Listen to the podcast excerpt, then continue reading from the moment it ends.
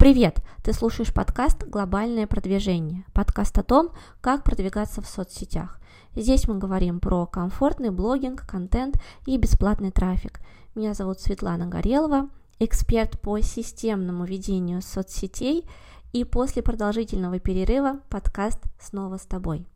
Подкаст сегодня будет коротким, чтобы постепенно влиться в рабочий режим, но тема актуальная, которая волнует многих экспертов и бизнес.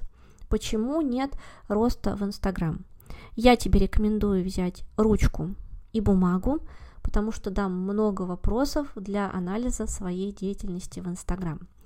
Итак, что на самом деле подразумевается под понятием рост в Инстаграм? Давай разбираться. Рост в Инстаграм – это не всегда движение вверх. Иногда тебе кажется, что все, что ты делаешь, вообще никуда тебя не приведет. Я уже три с половиной года работаю с экспертами и бизнесом, и когда встает вопрос об отсутствии роста, я снова и снова замечаю одну закономерность.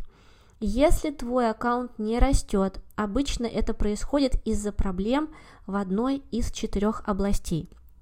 Я сейчас каждую эту область назову, и мы с тобой ее разберем. Но для начала я хочу, чтобы на своем листе бумаги ты нарисовал круг и разделил его на четыре части, на ровные четыре части. Каждая часть это будет какая-то область. У нас с вами четыре области. Контент, ценность, вовлеченность и регулярность. Я вот такую схему, круг, разделенный на четыре части, называю пирогом роста Инстаграм – и его можно использовать, чтобы анализировать свой рост в Инстаграм. Поэтому забирай рабочую схему, когда это все наглядно перед глазами, работать намного удобней. Теперь перейдем к каждой из областей. Первая область – контент. Когда мы с тобой работаем с контентом, нужно задать себе ряд вопросов. И забегая вперед, скажу, что на каждую область будет ряд вопросов, на которые необходимо будет ответить. Просто когда мы работаем в Инстаграм, когда мы ведем свой блог, а, развиваем его, пытаемся его монетизировать, анализ своей деятельности – это очень важная вещь. Именно анализ деятельности позволяет понять, что ты делаешь правильно, а какие ошибки допускаешь чтобы потом в будущем эти ошибки исправить и сделать еще более крутые результаты. Итак, контент. Какие вопросы нам необходимо?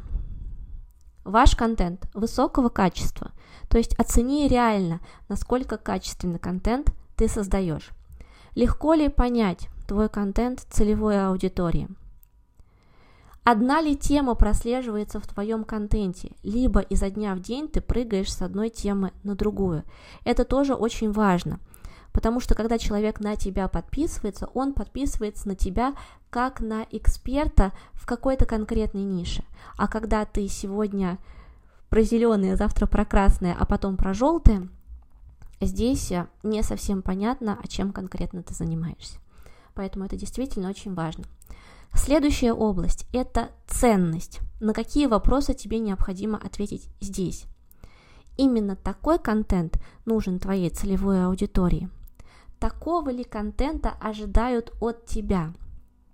Является ли твой контент противоречивым, образовательным, развлекательным, мотивирующим, вдохновляющим или обучающим? Я рекомендую сделать так, чтобы все эти типы контента у тебя в блоге присутствовали. Таким образом, ты сделаешь свой контент максимально разнообразным и интересным для своей целевой аудитории. Может ли твоя целевая аудитория извлечь пользу из твоего контента? Ты бы сам отреагировал на свой пост либо на ролик, если бы увидел его в ленте. Только ответь себе честно. Это действительно важно. Переходим к следующему элементу, к следующей области – это вовлеченность. Какие вопросы здесь у нас с тобой есть? Взаимодействуешь ли ты со своей аудиторией, с той аудиторией, которая есть в твоем блоге. Отвечаешь ли ты на комментарии и сообщения, которые приходят тебе в директ? Вызывает ли твой контент желание реагировать на него? Взаимодействуешь ли ты с аккаунтами, где есть твоя целевая аудитория? Показатель вовлеченности – это вещь в блоге очень важная. И для того, чтобы вовлеченность была высокая, тебе нужно быть в первую очередь взаимным со своей целевой аудиторией. Когда ты взаимно отвечаешь людям теми же самыми лайками, комментариями, реакциями на сторис, они это видят, они это ценят и всегда с удовольствием будут реагировать на твой контент. Поэтому помни об этом. Взаимность в блоге, она важна. И последняя область, про которую я хочу тебе сегодня рассказать, это регулярность. Вопросы, которые здесь есть. Составил ли ты расписание, которого можешь придерживаться? Публикуешь ли ты посты, по крайней мере, три раза в неделю? Есть ли у тебя возможность публиковать больше, без снижения качества твоего контента? Регулярно ли ты выходишь в сторис в своем блоге? Сторис – это тоже очень важный элемент для взаимодействия с существующей аудиторией. Те люди, которые смотрят твои сторис, они знают тебя лучше всех лучше других твоих подписчиков.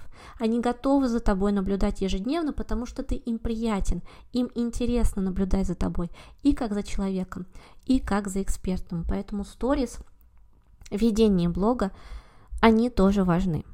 График важен, регулярность важна. Если человек подписывается на тебя и видит, что ты выкладываешь пост раз в месяц, он уйдет. Какая выгода для него находиться в этом блоге? Абсолютно никакой.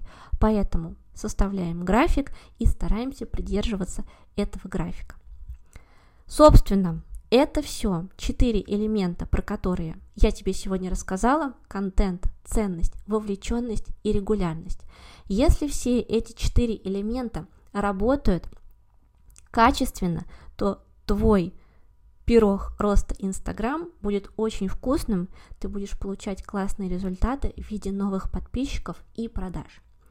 Так что выдели себе время, ответь на все вопросы, которые я озвучила в данном подкасте, проанализируй, что ты делаешь не так и попробуй ошибки исправить в ближайшее время. У меня на сегодня все. Спасибо тебе большое за внимание и до встречи на следующем подкасте.